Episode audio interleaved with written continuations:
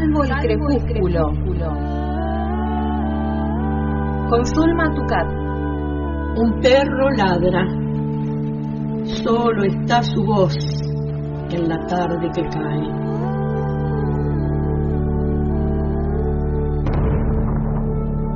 Soy el solitario que escucha sus ladridos en el poniente. Salvo el crepúsculo. Suelo rodar en el abismo, en el abismo. Enternece el crecimiento. Del habla, del habla, está hecho el vuelo.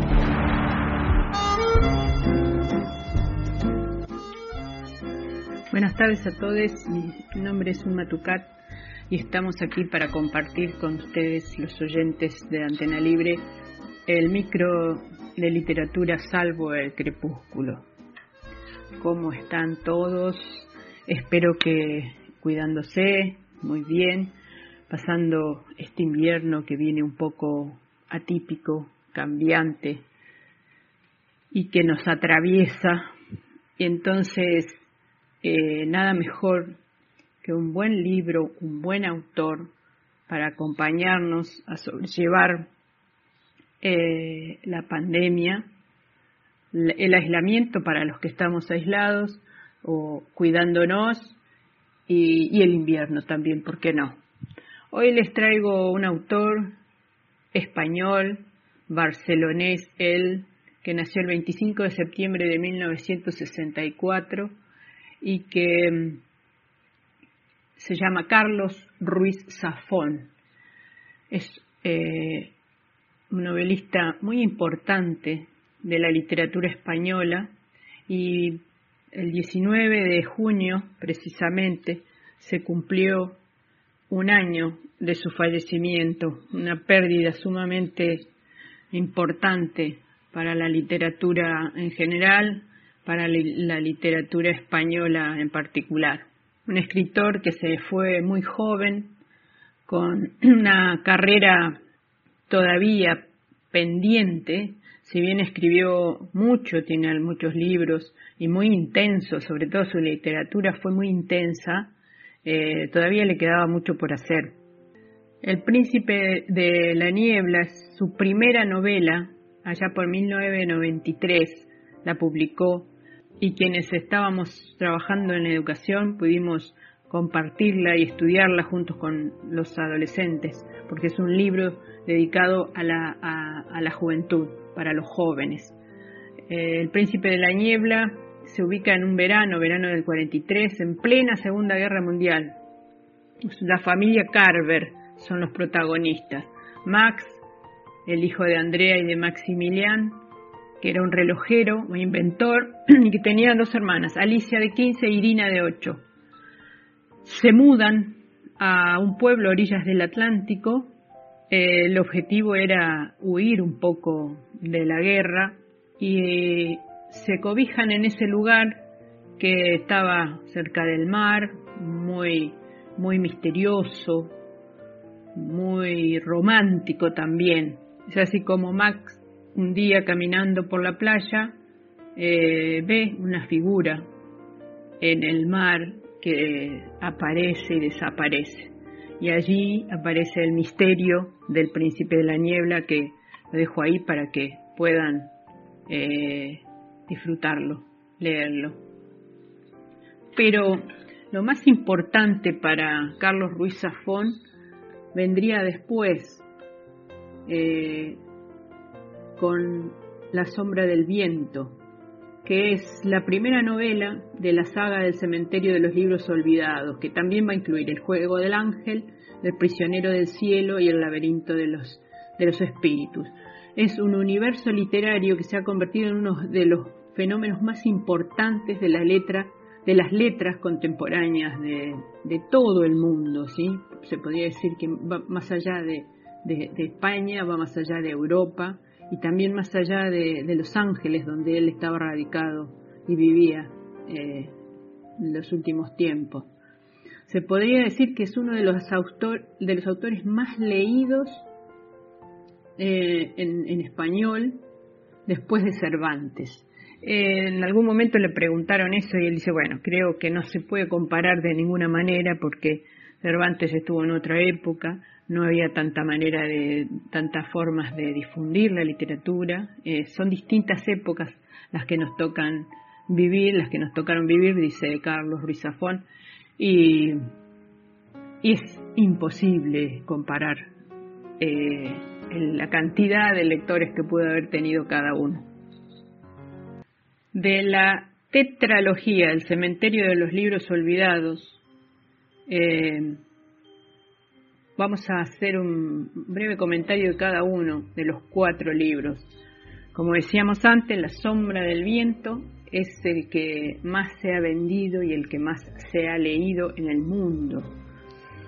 Es una novela que en un amanecer de 1945 cuenta que un muchacho es conducido por su padre a un misterioso lugar en el corazón de la ciudad vieja de Barcelona. Barcelona está ubicada en, Barcelona esta novela.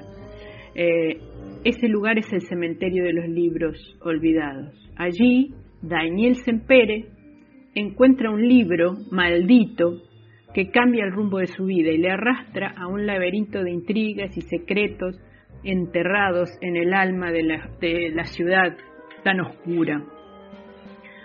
La sombra del viento, que es este primer libro, es un misterio literario que está ambientado en la ciudad de Barcelona, como decíamos, en, la primera mitad del siglo XX. Ya eran los últimos esplendores del modernismo y eh, estaba todavía estaban las tinieblas de la posguerra. Aunque las técnicas del relato son la intriga y el suspenso, eh, también se puede catalogar como una novela histórica como una comedia de costumbres. Pero sobre todo, La sombra del viento es una, una historia trágica de amor que se va a proyectar a través del tiempo. Mm, tiene una fuerza narrativa impresionante porque el autor entrelaza tramas, enigmas, como si fueran muñecas rusas. Eh, es un relato inolvidable sobre los secretos del corazón. Y, lo más eh, impresionante para mí es el embrujo que tienen los libros y que eso, esa intriga, ese embrujo, ese misterio se va a mantener hasta la última página. Todavía recuerdo aquel amanecer en que mi padre me llevó por primera vez a visitar el cementerio de los libros olvidados, una frase de esta novela. El segundo libro, en orden cronológico, es El juego del ángel, que pertenece también a esta tetralogía. Eh, también se desarrolla en la turbulenta Barcelona de los años 20, eh, donde un escritor joven y obsesionado con un amor imposible eh, recibe la oferta de un editor, algo misterioso, para escribir un libro como no ha existido nunca y le propone a cambio una fortuna, ¿no? Una gran fortuna. Este libro es, tiene un estilo deslumbrante, su precisión narrativa es impecable. Y de nuevo, el autor, el narrador, nos lleva al al Barcelona del cementerio de los libros olvidados.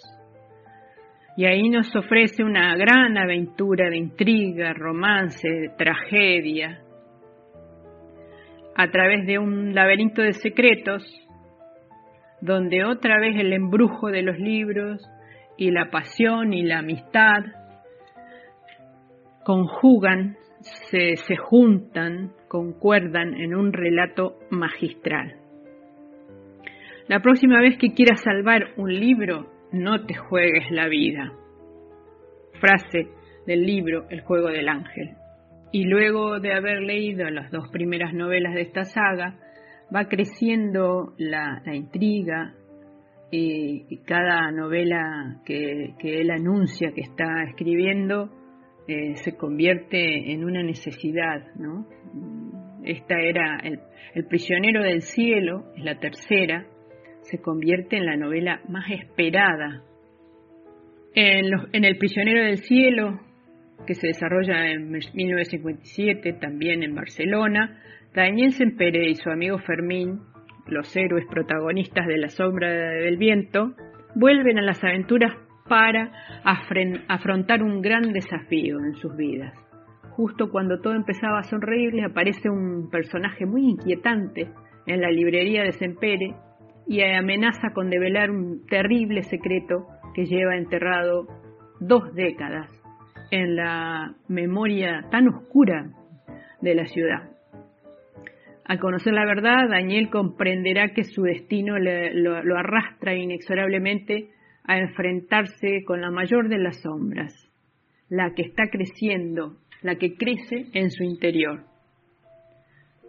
El prisionero del cielo es una novela magistral donde se entrelazan los hilos de las dos novelas anteriores y convergen nuevamente en el embrujo de la literatura y, hacia ese enigma que sigue oculto en el corazón de El cementerio de los libros olvidados. Para emocionarse, como la primera vez, es una novela magistral. Carlos Ruiz Zafón concluye la tetralogía, la saga del cementerio de los libros olvidados con un libro que se llama El laberinto de los espíritus y si habíamos estado esperando ansiosamente la novela anterior, El prisionero del cielo, esta es este, sumamente esperada, con ansiedad. La gente, los lectores este, están muy deseosos de que salga el libro. También se ambienta en Barcelona a finales de los 50 Daniel ya no es un niño pequeño, aquel que descubrió ese libro maldito que le cambiaría la vida entre los pasadizos del cementerio de los libros olvidados. El misterio de la muerte de su madre Isabela ha abierto un abismo en su alma, del que su esposa Bea y su amigo Fermín intentan salvarlo. Justo cuando Daniel cree que está a un paso de resolver el enigma, una conjura mucho más profunda y oscura de, la, de lo que nunca se hubiera podido imaginar, despliega una red desde las entrañas del régimen. Ahí aparece Alicia Gris, un alma nacida de las sombras de la guerra, ¿no? De, donde estamos eh, contextualizados históricamente y los conduce al corazón de las tinieblas para develar la historia secreta de la familia a un precio muy terrible. Este libro, El laberinto de los espíritus, es un relato electrizante de pasiones, de intrigas, de aventura. Y se llega al final de la saga que se inicia eh, con la sombra del viento, que en, este, en esta novela va a alcanzar toda su intensidad y que, que a la vez se puede vislumbrar, se puede entender que hay un gran homenaje al mundo de los libros, al arte de narrar historias, y hay un, y hay un gran homenaje al vínculo mágico que existe entre la literatura y la vida.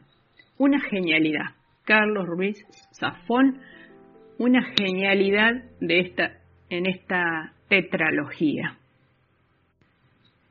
Con esta saga literaria, Zafón quiso crear un híbrido de todos los géneros en el que aparecen la tragedia, la novela policial, la sátira, la comedia de costumbres, la novela de amor, la intriga. En La sombra del viento hay una novela de aprendizaje, en el juego del ángel predomina la novela gótica. En El prisionero del cielo el eje narrativo es la novela de aventuras y en El laberinto de los espíritus domina la, escena, la novela de intriga y la historia policial. Hay una admiración en, en Ruiz Zafón por el arquitecto y por la arquitectura modernista de Antoni Gaudí. Zafón nació y pasó toda su infancia cerca de la Basílica La Sagrada Familia, que es de, del famoso arquitecto Gaudí.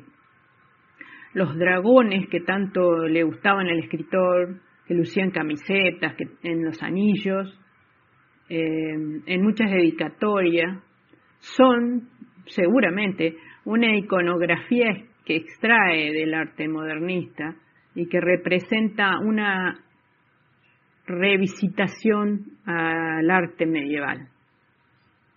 Ese amor a Gaudí, que le llevó al arquitecto a alguna de las páginas de la saga que inauguró La Sombra del Viento, tuvo su confirmación más adelante, más reciente, en un relato corto que se llama Gaudí en Manhattan, que Safón regaló a sus lectores en su propia página web a la cual también pueden ustedes acceder, que mm, es muy sencillo, figura como Carlos Rizafón, página oficial.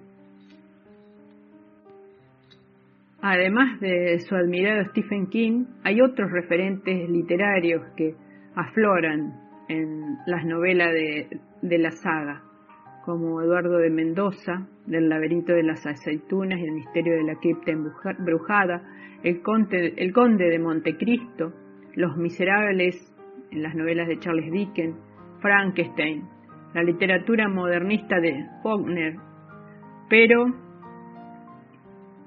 como en un autor contemporáneo que ha crecido con el cine, no faltan influencias cinematográficas también como Metrópoli, o La Rebeca de Hitchcock o Ciudadano Kane de Orson Welles. Él era también un seguidor y admirador de Orson Welles.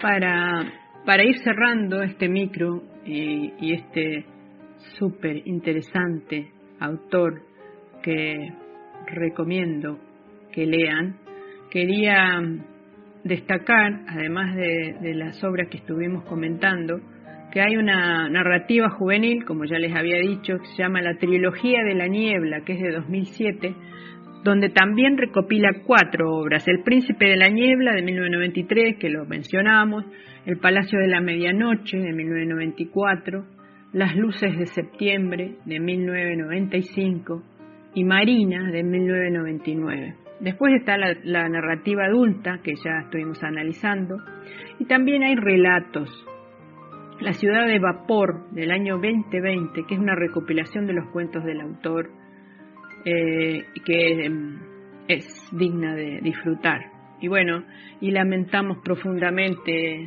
su fallecimiento y la mejor manera de recordarlo es leyéndolo y también escuchando su voz eh, y algunos párrafos de su obra.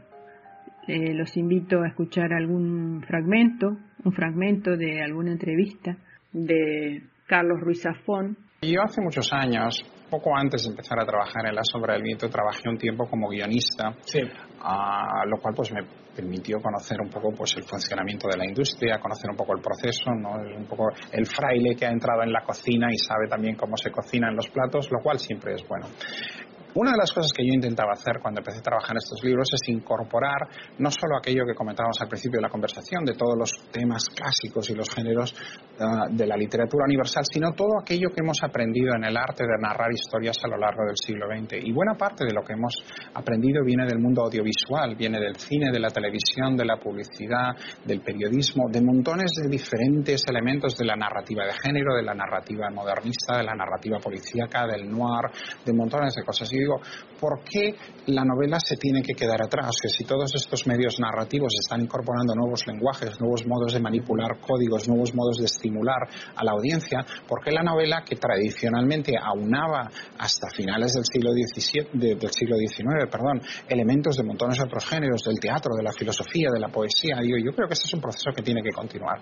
Y una cosa que me interesaba era intentar reconstruir un poco el modelo clásico de las grandes novelas del siglo XIX, pero incorporando todo esto que hemos aprendido. Y buena parte de eso viene del mundo del cine. Por ese motivo, eh, cuando los lectores leen, leen, mis libros, muchas veces pues tienen esta, esta, experiencia sensorial, digamos, un poco, que es algo que yo pretendo, que es que el libro desaparezca de, de, las manos y que uno deje de ver que tiene un pedazo de papel con manchas de tinta y que empiece a ver la luz, el movimiento, los lugares, perciba las texturas, que tenga esta experiencia de fisicalidad, de estar en el lugar, de vivir la, de vivir la aventura en, en la propia piel de los personajes. Los saludo hasta el próximo martes y cuídense. Gracias a El Hilo Invisible, gracias a Antena Libre. Hasta la próxima semana. Pueden saltarse las palabras y la noción no será la misma. No hay virus concebible para la conciencia colectiva. Salvo el crepúsculo. En el hilo invisible. Ya no hay velojes caracol de rutinas pasan las horas. La abeja en la flor no sabe de pandemia, solo trabaja. Salvo el crepúsculo. Con Zulma Tucat.